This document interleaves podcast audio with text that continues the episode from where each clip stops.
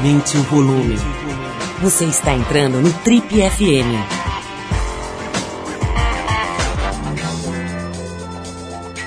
Oi, eu sou o Paulo Lima e a gente começa agora mais uma edição do Trip FM, que é o programa de rádio da revista Trip. Já são mais de 32 anos no rádio brasileiro.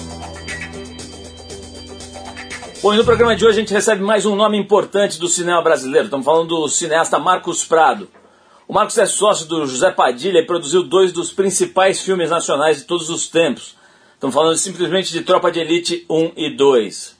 Como diretor, ele já dirigiu o premiado documentário Estamira e está acabando de lançar, está estreando agora nos cinemas o documentário Curumim, um filme que conta a trajetória do Marco Archer Cardoso Moreira, aquele brasileiro que em janeiro de 2015 se tornou o primeiro cidadão nacional a ser executado na Indonésia por tráfico de drogas, um assunto que mobilizou bastante a sociedade naquela altura.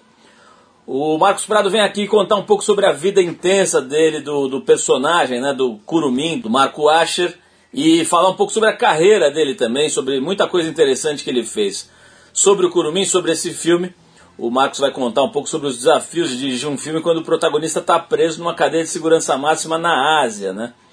E é claro que ele acaba abordando a questão das drogas, a questão da corrupção, também falando bastante sobre o filme Tropa de Elite, que é era até pouco tempo atrás a maior bilheteria de todos os tempos aqui do Brasil. Enfim, uma conversa muito boa com o diretor de cinema Marcos Prado aqui no Trip FM de hoje. Vamos abrir o programa com The Spencer Davis Group, a faixa é I'm a Man. E a gente já volta com o cineasta Marcos Prado no Trip FM.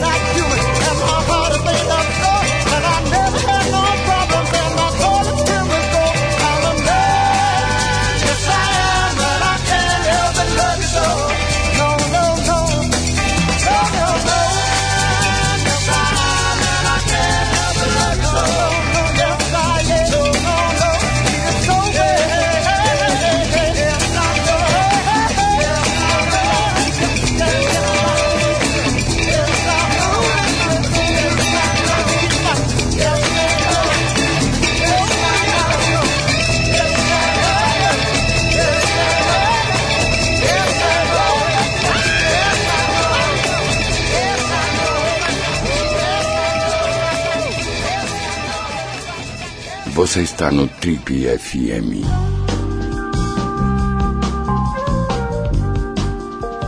Ao lado do seu sócio José Padilha, nosso convidado de hoje é responsável por dois dos maiores sucessos do cinema nacional: os filmes Tropa de Elite 1 e 2. Carioca, antes de enveredar pela sétima arte, teve importante atuação como fotógrafo, recebeu diversos prêmios nacionais e internacionais e tem obras nos acervos permanentes do MAN do Rio de Janeiro e de São Paulo e também do MASP e fotografou para diversos veículos, entre eles, para nosso orgulho, a revista Trip. exímio produtor, função que exerceu nos filmes Tropa de Elite, ele estreou na direção com o premiado documentário Estamira, que é de 2004. Em 2012 lançou sua primeira ficção, o filme Paraísos Artificiais. E esse ano ele volta ao documentário com Curumim, obra que conta a história do Marco Archer Cardoso Moreira, que em janeiro de 2015 se tornou o primeiro brasileiro a ser executado na Indonésia por tráfico de drogas. A conversa hoje aqui no Tribo FM é com o cineasta Marcos Prado.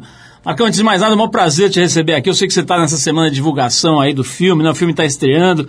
Sei que a agenda agora é pegada, então a gente agradece a deferência aqui. Prazer é todo meu. Seja muito bem-vindo. Acho que eu já comecei falando besteira. O Marco, o, o Curumim não foi o primeiro brasileiro a ser executado, foi o segundo, não foi? Não, o Curumim foi o Foi primeiro. primeiro mesmo, o Rodrigo né? Goulart, que foi o segundo, um mês e pouco depois.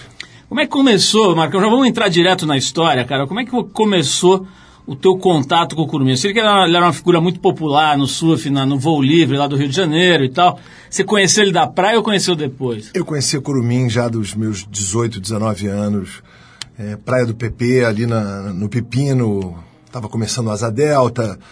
Né, o Curumim participava da- da- de, de toda a social que tinha. Cinema na Ípica, Bar Lagoa, no domingo. O Curumim estava sempre transitando por ali. E naquela época ninguém fazia ideia que ele já estava fazendo suas, suas maluquices, suas artimanhas ilegais Seus movimentos. seus movimentos. E, e aí Curumim seguiu, seguiu vida, né? Cada um foi para um canto, volta e meia cruzava Curumim no Rio de Janeiro, até que Curumim apresentou para a sociedade carioca o skunk, aquela maconha da, da Holanda, que, Turbinado. que ninguém conhecia, né? Que causou uma certa comoção na geração de, de, de todo mundo, pelo menos naquela época, aquele primeiro momento. Então, Curumim era aquele cara que tinha o produto que, que a juventude queria, né? Que era essa maconha que hoje em dia está sendo legalizada em vários lugares. E Curumim sumiu de novo no mapa e foi reaparecer na notícia no, no jornal. Curumim preso na Indonésia com 13,5 kg, condenado à morte. E ali ficou aquele estado de choque. Pô, o Curumim, né? Que caminhos ele tomou para chegar nesse ponto? Quer dizer, você ficou, você ficou muitos anos sem encontrar com ele, é isso? Exatamente. Cruzava em Bali, ia surfar em Bali, de vez em quando tava o Curumim lá com um esquema um pouco mais ostentoso que todo mundo. Tinha uma lancha, um botinho que ninguém tinha. O Curumim tava já mostrando algum, algum uso do poder que ele tinha. E aí passaram-se quatro anos dessa, da, da prisão e do, da condenação do Curumim. Eu recebo um telefonema de um amigo do Curumim falando que ele estava tentando falar comigo porque ele queria fazer o filme da história da vida dele. E queria saber se eu queria fazer. E naquele momento ali eu fiquei pensando, a intuição, falei assim, óbvio, né? Porque eu já escutava nessa, nesse, nesse momento da, da história do Curumim preso que ele sairia. Que existia uma possibilidade do Curumim voltar para o Brasil, ele ia passar um tempo lá, mas que negociações diplomáticas, relações comerciais Brasil-Indonésia indo bem, todo mundo falava Curumim não vai ser executado e ele vai voltar. Aí eu pensei, poxa, pode ser um projeto interessante contar essa história do cara que teve esse, essa biografia louca, né? passou um tempo no presídio, no corredor da morte, e ele sai. O que, que ele vai fazer da vida dele depois disso? Então esse foi um primeiro lampejo que, assim, pô, isso pode dar um bom projeto. E passaram-se mais três anos desse convite, anuncia no jornal, anuncia-se no jornal que Curumim seria executado. Isso é julho de 2012. E passa um mês, Curumim não foi executado. Aí eu peguei o telefone, já tinha esse contato com ele, ele falava de dentro do presídio, claro que por, por uma, uma conexão ilegal, porque dentro dos presídios você não pode ficar conectado no celular. E eu falei, Curumim, vamos fazer um documentário. Pode servir de base para essa pesquisa, para o futuro projeto de, de filme de ficção, mas vamos fazer o documentário. E ele na hora topou. Então a gente começou a, a trabalhar. E eu ali entrei de cabeça. Assim, Curumim, vamos falar uma vez por semana, eu vou gravar nossos, nossos telefonemas, eu vou começar a entrevistar aqui seus amigos no Rio de Janeiro, e eu vou ficar torcendo para que você saia o quanto antes, para eu poder ter uma entrevista formal, para poder ouvir de você e te, te filmar, né? Porque cinema sem imagem vira livro. Agora, em que momento, imagino que todo esse tempo você, você, você achava que ele ia sair, né? Marcos, em que momento você teve a, a, a noção clara de que ele não sairia? Eu fiquei tocando esse projeto ao longo de 2012 até 2015. Curumim nessa maluquice, no, no seu, na sua faina e com, com a sua personalidade, loucamente botou uma câmereta para dentro do presídio. E ali na prime, naquele primeiro momento eu falei assim, caramba, o está no corredor da morte, vai ser pego com uma câmera escondida fazendo um documentário. Ele vai parar na solitária, ele vai ter uma doença, ou vai morrer de fome, ou sei lá o que vai acontecer nessa solitária, ele vai morrer e o culpado sou eu. Aí eu falei assim, Curumim, negativo. Joga fora a tua câmera e eu vou conseguir, por vias diplomáticas, né, uma autorização para te entrevistar aí, eu vou falar com o embaixador do Brasil na Indonésia, bababá. E o Curumim nada, não vou jogar a câmera fora. Quem me trouxe essa câmera aqui foi um dos guardas. Eu tenho já, tô há 10 anos preso. Eu tenho uma relação aqui, né? E eu, por não falar que ali a corrupção rola solta. Então, para você ver, o Curumim estava num presídio de segurança máxima que tinha campo de futebol, quadra de tênis, sala de, de musculação, restaurante. Você podia optar por não comer a comida do presídio. Se você tivesse dinheiro, tinha um restaurante dentro do presídio. E tinha armazém, tinha de tudo. E sabe quem colocou isso tudo dentro do presídio? Os chefes do tráfico nigerianos que controlam a metanfetamina que vem, que, são, que é produzida na China e que entra pelas ilhas todas e que rega a juventude indonesiana, causando um problema de saúde pública seríssimo. Bom, se você ligou o rádio agora, a gente está conversando com o produtor de cinema e cineasta Marcos Prado, acabou de lançar o documentário chamado Curumim, que conta a história, todo mundo viu, né? Comoveu aí muita gente, criou polêmica também, que foi a execução do brasileiro Marco Asher Cardoso Moreira, famoso Curumim, agora em janeiro de 2015 primeiro brasileiro executado na Indonésia por tráfico de entorpecentes. A gente vai voltar a falar com o Marcos Prado, vou querer saber um monte de outras coisas, não só sobre o Curumim e sobre o filme, mas também sobre a sua carreira, toda a tua história que já vem de longa data. A gente vai fazer o primeiro break para ouvir uma música aqui, Marcão. Vamos ver o que a gente separou aqui para você. A gente vai tocar What is Reading, a Hard to Handle, que é faixa do disco póstumo chamado Immortal What is Reading, que foi lançado em 68. É isso mesmo? 68? É, um ano depois da trágica morte desta lenda da música What is Reading. Vamos então de Hard to Handle e a gente já volta com o cineasta Marcos Prado hoje com a gente aqui no Trip FM. Vamos lá.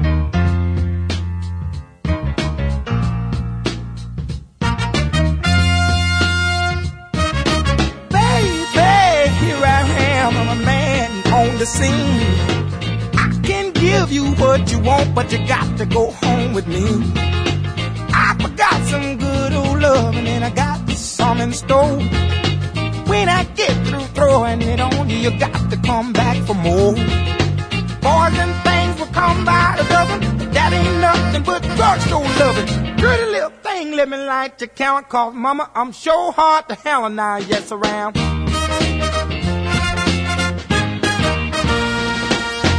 Action speaks louder than word, and I'm a man with a great experience I know you you another man, but I can love you better than him. Take my hand, don't be afraid. I wanna prove every word I say. I'm advertising love for free, so won't you place your ad with me? Boys will call my dime by the dozen, but that ain't nothing but ten cent love. Pretty little thing, let me light your count, cause mama, I'm sure hard to hell and I, yes I am.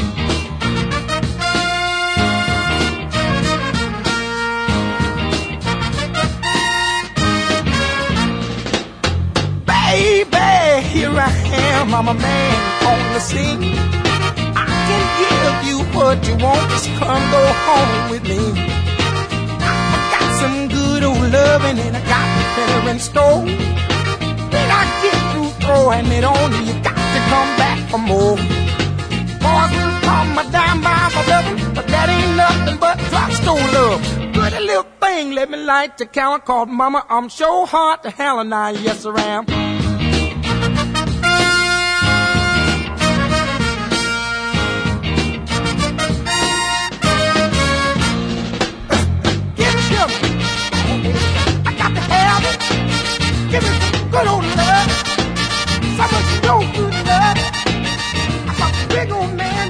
Você está no Trip FM. Oh, baby.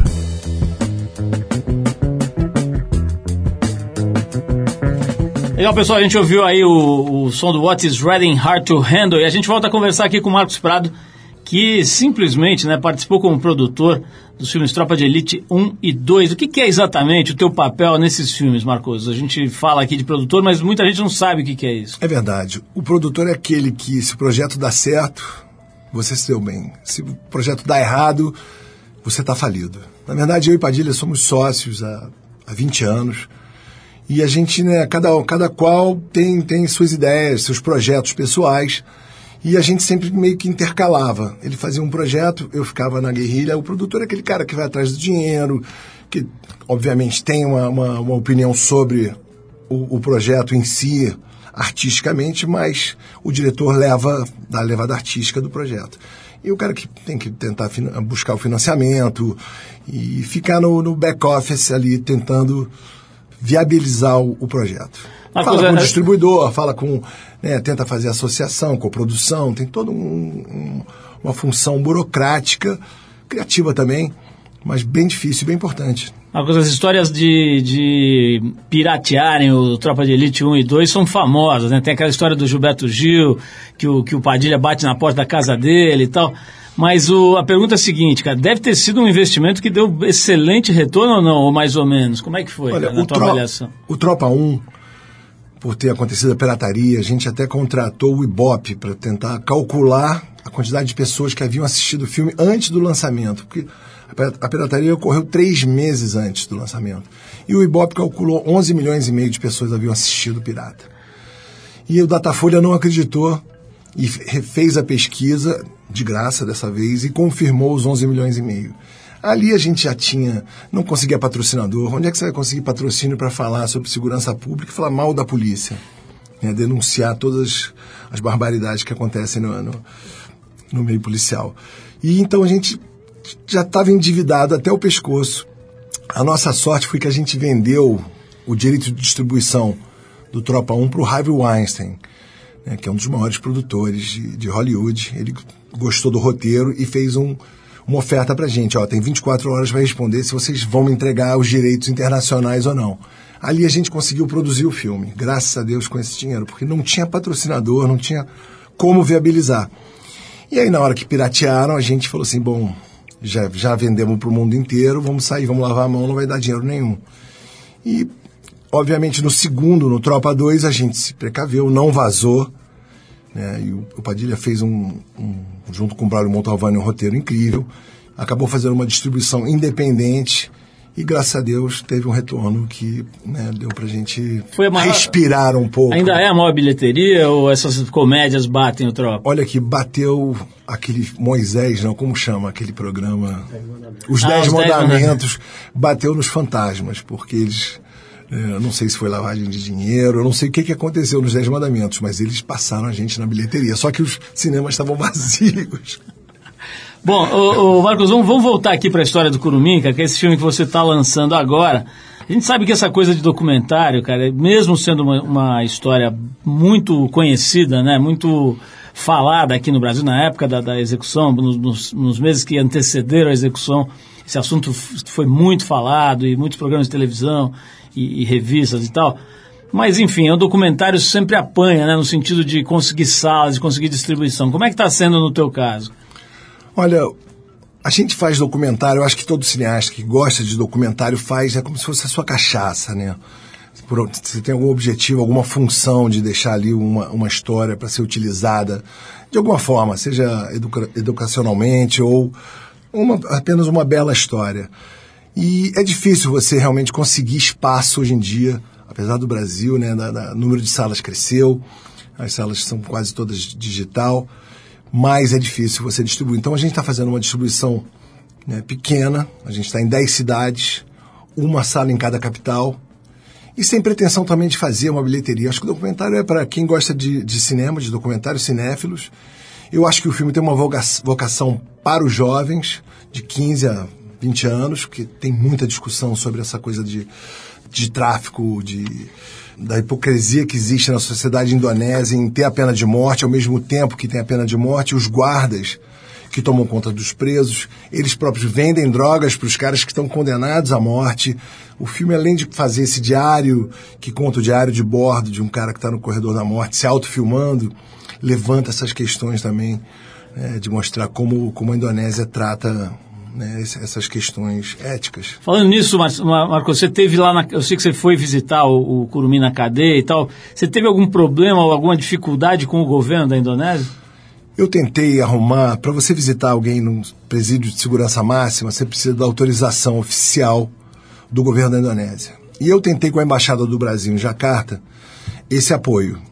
E o, o embaixador não quis me dar essa autorização porque existia uma negociação sendo feita entre os dois países e ele achava que um documentário, ele achou que era uma coisa imediatista que eu ia fazer imediatamente para aproveitar aquela situação. Eu tentei explicar que era um projeto de longo prazo, que eu ia filmar o Curumim fora do presídio, que era um projeto que ia durar 10 anos. E mesmo assim o, embaixador falou assim, não vou te dar autorização para você visitá-lo. Aí passou um tempo, seis meses, Curumim vem me visitar. E eu estava indo para a Indonésia entrevistar alguns amigos dele para o documentário. E o Curumim vem para a Indonésia, vem me visitar aqui no presídio. Eu consigo te colocar aqui dentro. Levo uma Bíblia na mão, boto uma camisa branca e uma calça preta, que eu te boto, te boto aqui dentro do presídio. E assim fui visitar o Curumim vestido de pastor. Como é que foi essa conversa, Marcos? O que, que você gravou desse papo, cara, além das imagens? Né? Eu, não, eu não pude levar cê, câmera. Você não fez imagem? Não, eu fui lá prestar uma homenagem para ele, né? A gente já estava três anos se falando quase diariamente. Quase diariamente é um pouco exagero, mas a gente se falava pelo menos duas vezes por semana. E eu queria ir lá, né, sabendo que ele ia sair, eu falei assim, não, vou dar uma força para ele, vou visitá-lo, vou passar na, vou passar em Bali, passo em Jacarta, visito Curumim e fui lá e vi, o Curumim estava super lúcido, com a cara boa, jogava tênis todos os dias. Né?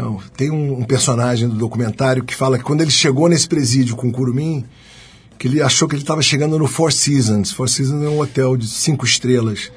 Ironizando um pouco, né? Porque tinha toda essa, essa regalia de campo de futebol, quadra de tênis, etc, etc.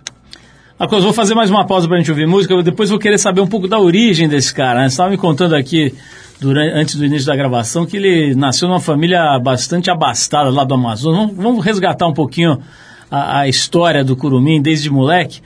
Mas antes a gente vai tocar aqui, inspirado pelo, pelo teu trabalho, a gente separou agora o Cantor Curumim e a faixa Compacto, que é uma música do disco Japan Pop Show de 2008, uma música bem legal. Vamos de música então e daqui a pouco a gente volta com o cineasta Marcos Prado, que está lançando o documentário Curumim que é sobre o primeiro brasileiro executado né, com a pena de morte na Indonésia por tráfico de entorpecentes. Vamos lá, a faixa é compacto do Curumim, dessa vez o cantor. Vamos lá.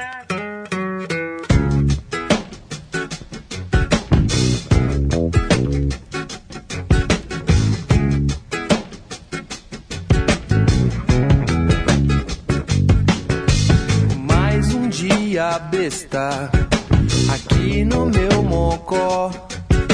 Quero fazer contato, engrossar o caldo do mocotó.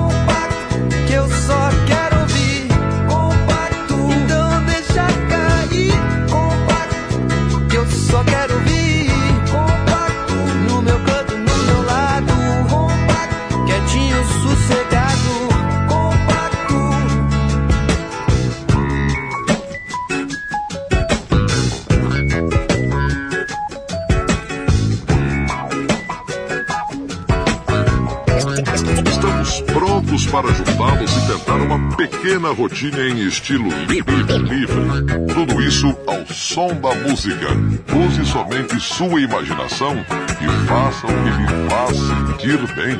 Se você, se você, se você tiver algum problema, não, não fique desencorajado. Simplesmente volte ao início do corte e comece novamente. Vamos então escutar junto com os melhores. Pronto, preparado e já. Um, um, um, um, um, um, um, um, dois,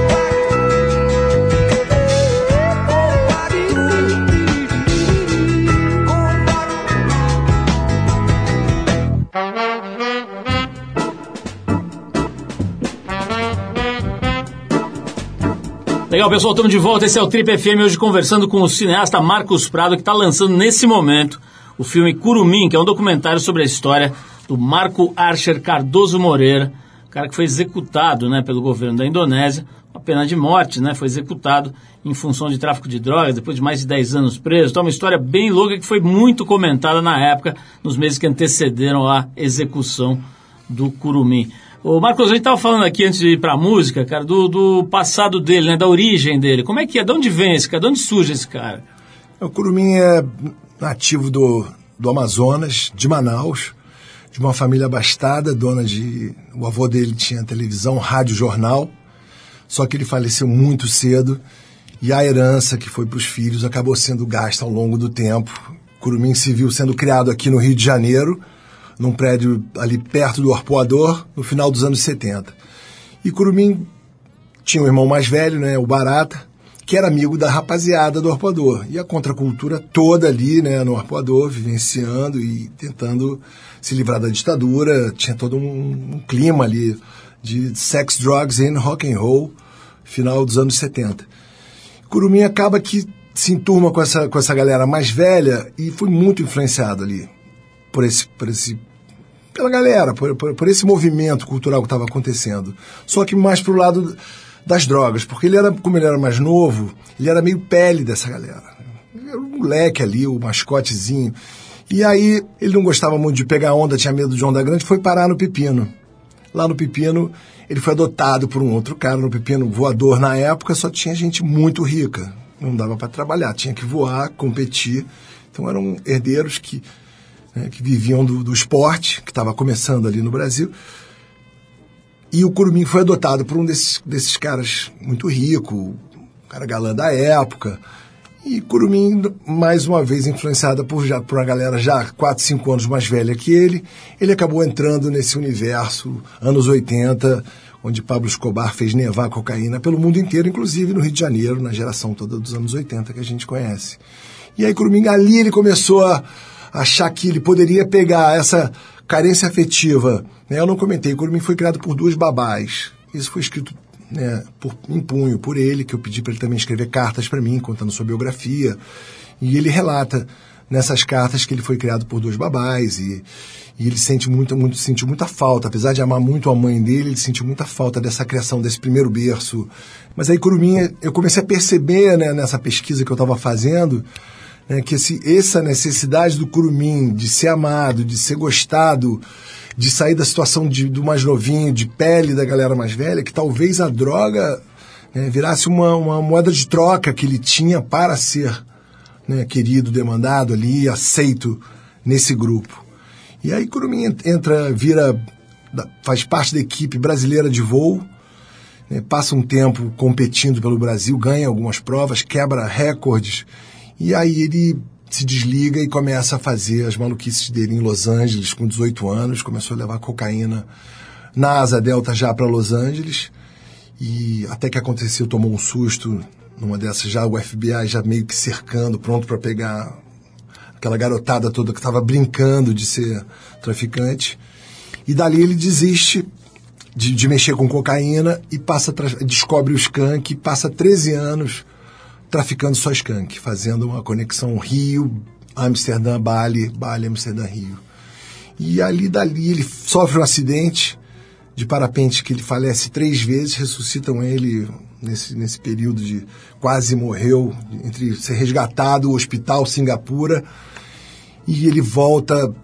Dizem que as pessoas, porque ele morreu várias vezes, faltou oxigênio, várias teorias eh, tentam explicar por que, que o Curumim mudou tanto né, de, de, de personalidade nesse período de recuperação pós-acidente. Ficou 70 dias em coma, e ele começou a, a rejeitar todos os amigos, entrou num- numa, numa fase muito negativa e fez essa última viagem como se fosse.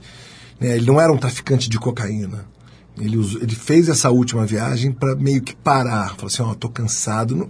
Chega uma época com 50 anos, um cara que não amadureceu, né? Que segue traficantezinho, playboy aos 50 anos, ou ele vai ter um final trágico, ou ele para e ou vira pastor, ou vira religioso. Muitos viraram, né, da, da, da minha geração, né, acabam se né, li- li- ligando a alguma religião para poder escapar, sobreviver. E o Curumim partiu para essa última viagem, levando esses 13 quilos, e a casa caiu. Marcos, vamos fazer mais um break aqui. Eu vou tocar uma música. Na volta eu vou falar um pouquinho da tua carreira também, dos seus outros filmes, além do filme Curumim que você está lançando agora aí, que eu convido a todos para assistirem nos cinemas. A gente vai tocar uma banda da Irlanda chamada Villagers. A faixa chama-se Everything I Am Is Yours, do disco Darling Arithmetic, que é de 2015. Então vamos tocar esse som. Na volta a gente vai conversar um pouco mais com o Marcos Prado sobre a carreira dele, outros filmes, Paraíso Arti- Paraísos Artificiais, por exemplo, que ele lançou em 2012, Estamira e outras obras. Vamos lá.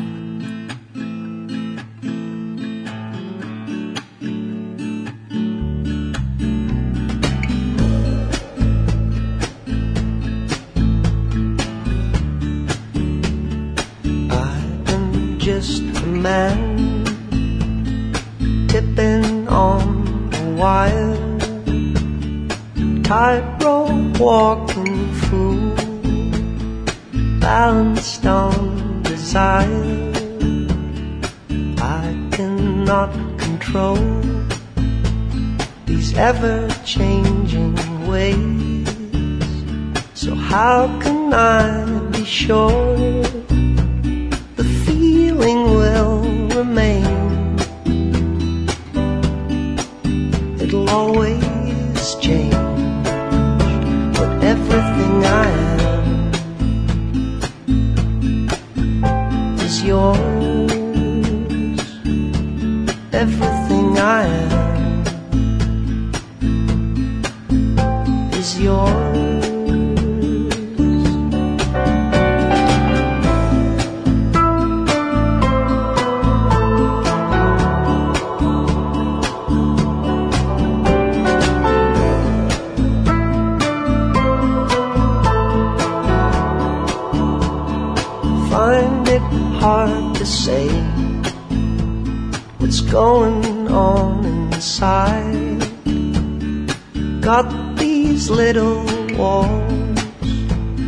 Couldn't break them if I tried.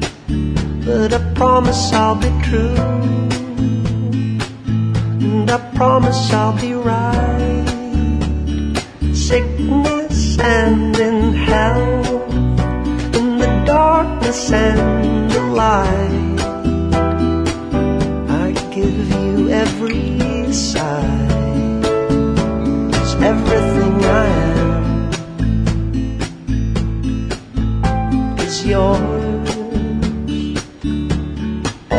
Everything I am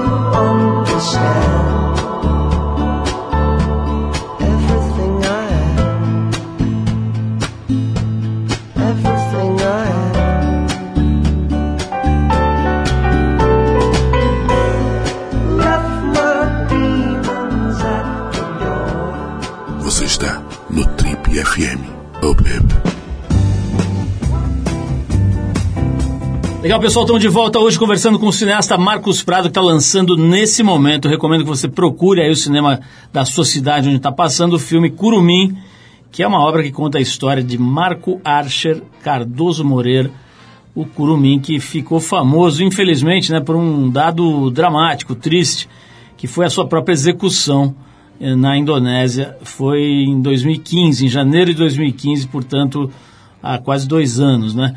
E um fato que foi super comentado e bastante discutido. Aliás, chegou até a ter uma certa intervenção da presidente aqui na época, era a Dilma, né? Chegou até ou não teve? Ah, chegou, chegou. e Aos 44 do segundo tempo, você não reverte uma situação Totalmente dessa. fora da, do É, timing. Né? Chegou, chegou a ter uma situação. Tinham, tinham amigos do Curumim que estavam conectados com o corpo diplomático. E sempre alegaram que foi de uma ineficiência tamanha. Chegaram a capturar uma indonesiana no. Acho que foi no Rio de Janeiro, com 4 quilos de cocaína indo para a Indonésia. Prenderam no aeroporto Galeão, do Rio de Janeiro. E em vez de tentar trocar né, os dois, os, o Curumim e o, e o Rodrigo por ela, não fizeram nada sofreram pressão e nada. A menina no Brasil pega tráfico pega dois anos, sai com um sexto da pena, fica preso quantos meses? Faz a conta. Então, na hora que vai a Dilma falar, os 44 segundo tempo, pedir para o Papa, pedir. eh, Já era. Um- Uma ineficiência terrível. Marcos, em 2002 você lançou um filme chamado Paraísos Artificiais, que era a sua estreia na direção de ficção, né? Tá certo isso ou não? Certíssimo. E o pano de fundo eu me lembro que eram as raves, né? As festas de música eletrônica, muita droga sintética e tal. De onde vem essa. Eu vi, tá, tá aqui na pesquisa que a gente fez que, você, que tinha a ver com uma certa preocupação que você tinha com o teu filho, né? Que hoje está com 24 anos, né? Exatamente. Como, Como é que foi isso? Ah, como documentarista, a gente sempre tenta buscar né, temas que tenham alguma relação com, com algo que te, te incomoda ou você quer explorar. E tinha essa coisa do meu filho, adolescente, passando para a vida adulta ali. E, e você lê né, todos os tipos de drogas novas surgindo, DMT, né, e os êxtases todos, todos os tipos. E, e eu fiquei pensando, pô, meu filho vai passar por essa, né, essa bateria de drogas novas, tomara que ele não tome nenhuma, mas é óbvio que eu não, é incontrolável. né, pod- poderia acabar experimentando assim, vou explorar um pouco esse universo das drogas sintéticas, das raves, das festas em si, sejam urbanas ou né, os, os Burning Mans da vida, o, o Alto Paraíso lá de, de Goiás tinham várias festas também.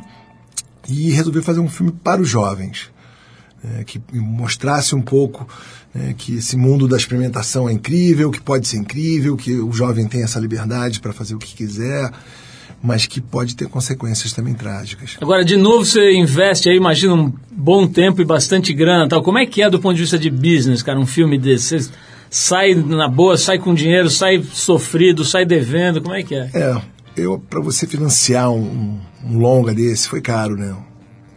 Parte do, do financiamento é feita através das leis de incentivo fiscal, mas elas não cobrem o orçamento inteiro. Então você tem que arrumar coprodutores que vão estar arriscando. Você bota um, um pouco de dinheiro seu na reta, né, acreditando que o projeto vai ter um retorno, acha um distribuidor que vai querer arriscar esse primeiro dinheiro, né, que volta para ele, né, o dinheiro da bilheteria é o primeiro que volta, apesar dele ter que gastar né, uma boa quantia, o primeiro retorno é sempre do distribuidor. Então você fica rezando para dar certo, porque se não der certo, você vai ficar devendo, o distribuidor vai ficar de mau humor com o seu próximo filme. Então é um, é um risco você né, inventar muita coisa. Graças a Deus, o Paraíso empatou o jogo e saiu todo mundo de mão lavada. Infelizmente, o lançamento a gente fez um. Eu digo que, é um, que foi uma, uma, tomada de, uma tomada estratégica não muito feliz. A gente foi lançar o Paraísos junto com os Vingadores. Os Vingadores quase bateu Tropa de Elite. Chegou a fazer 10 milhões e não sei quanto. E o, a pessoa que lançou fala assim: nós vamos ser o filme, o outro filme. Tinha acontecido isso no Tropa de Elite. A Julia Roberts fez um filme que lançaram junto com Tropa 2. A gente falou, esses caras são loucos. E acabou que fez um milhão. É o que a gente acreditava que Paraíso faria. No máximo um milhão. Porque era um filme mais fechado, um filme realmente de nicho. E aí a gente lançou Vingadores, primeira semana, a gente meio pequenininho ali, 180 salas. E lotou Vingadores. Segunda semana, Vingadores só queriam Vingadores e a gente começou a cair. Aí eu falei assim, tragédia grega, falência, meus sócios não vão querer nem olhar para minha cara. E aí aconteceu um fenômeno que na terceira semana todo mundo já tinha visto Vingadores e a gente conseguiu atingir o público jovem, que era o objetivo, e o filme a pipa içou no meio do caminho. Quando desce, você vai sair.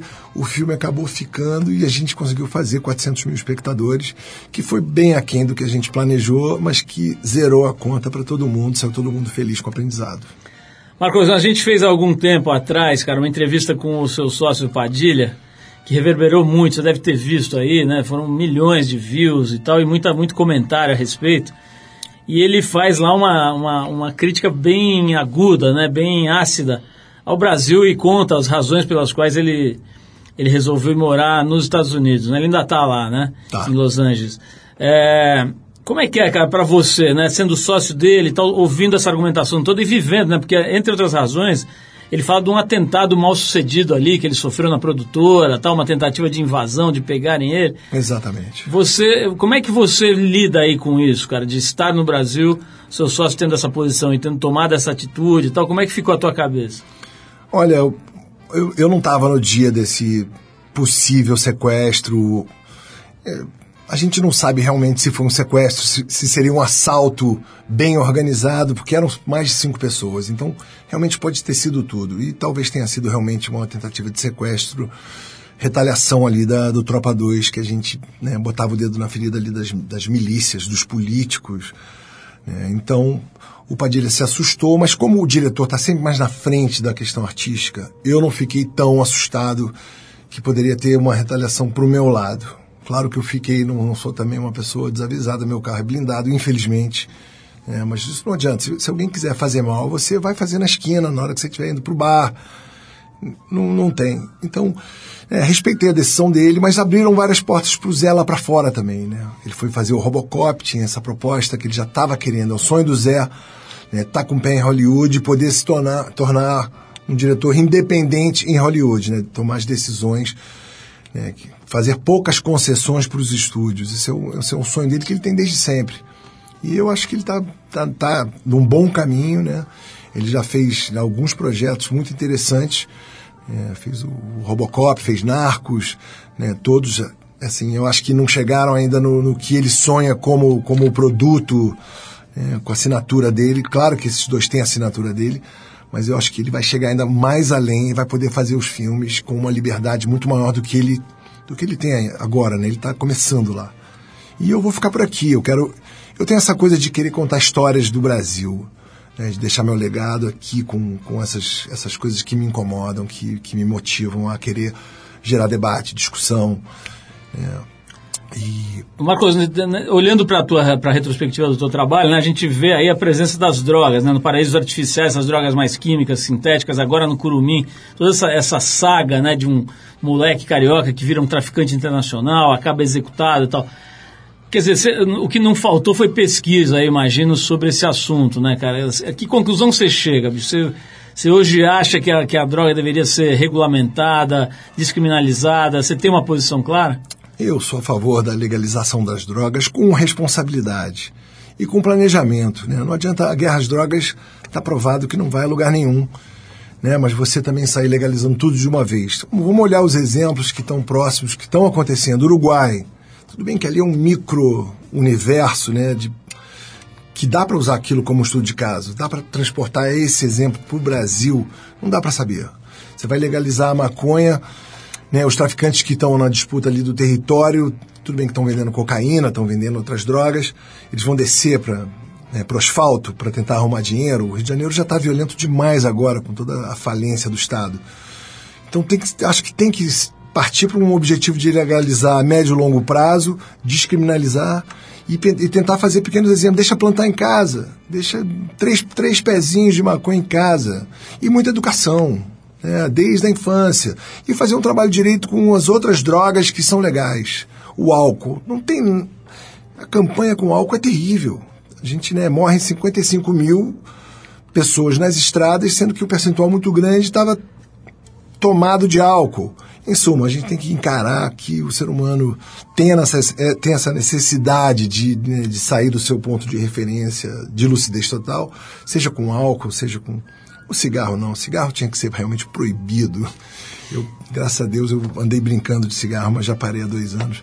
Mas é uma droga também e te mata. E as pessoas seguem fumando, né? Onde está o erro aí para avisar as pessoas? Ó, isso aqui é. Você tem a liberdade do, do livre-arbítrio de escolher. Quero morrer, quero morrer fumando, fumar 10 maços por dia, ou vai morrer de cirrose, ou. O problema do, da, da maconha em si é o excesso da maconha que realmente deixa a pessoa letárgica. Mas eu acho que com, com educação, desde as escolas e pre, prevenindo, cara, eu acho que pode chegar a um ponto que, que a Califórnia que está agora no momento, né? Marcos, para terminar agora, cara, como é que você, como cidadão carioca, é, analisa aí, prevê a gestão Marcelo Crivella na cidade? Meu Deus do céu. Realmente, o Crivella, sem comentários. Marcão, obrigadíssimo pela tua presença. É legal saber que a gente está junto, mesmo longe, estamos juntos, né? É, há já 30 anos, né? Tava falando com você, pô, acho que o primeiro trabalho teu publicado na tua carreira foi aqui na Trip nos anos 80, né? No, no final dos anos, na segunda metade dos anos 80. Então estamos aí com 30 anos já batendo bola, é um prazer. sou, eu sou fã da- da- do seu trabalho, do trabalho da tua equipe toda, a revista aí, quantos anos tem essa 30 revista, anos. né? E as outras, a TPM, a, a, a Gol e todas as outras? O seu trabalho é sensacional e fico feliz de ter começado minha carreira aqui com você. E é uma honra. Obrigado, obrigado. Marcos. Eu que agradeço, cara, e recomendo mais uma vez as pessoas que procurem aí. Tem alguma sala aí de cinema da sua cidade, mas é isso, vai lá dar uma olhada, porque essa história é incrível e certamente o Marcos contou com a maior qualidade, com a maior eficiência, com o maior talento. Então a gente fecha, fecha a conversa com o Marcos Prado hoje tocando o Edward Sharp and the Magnetic Zeros, uma banda da Califórnia que se apresenta 16 de novembro lá no Audio Clube aqui em São Paulo. A faixa é No Love Like Yours, do disco Persona, lançado em abril desse ano. Marcão, mais uma vez obrigado pela tua presença, parabéns pelo teu trabalho, pela tua obrigado carreira. você. Valeu, valeu. Vamos ouvir esse som então do Edward Sharp and the Magnetic Zeros. Vai lá! Don't know my attitude, don't know a thing or two. Ain't sure about my name, don't know my style. Don't know the dictionary, don't know what clothes to wear. I'm just in love with you.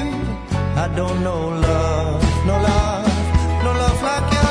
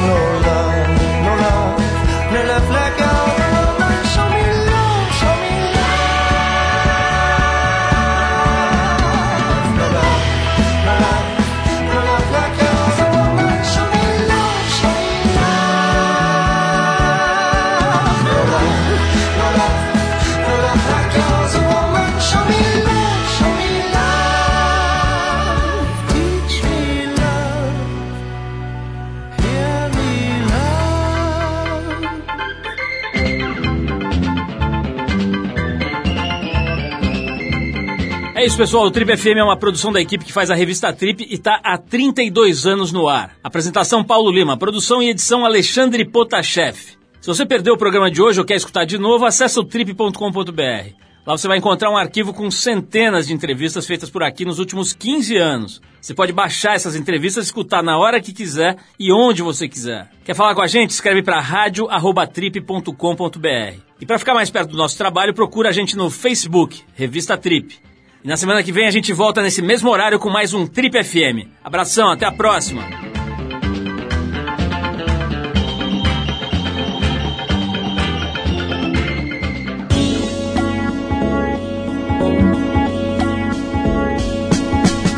Você ouviu Trip FM.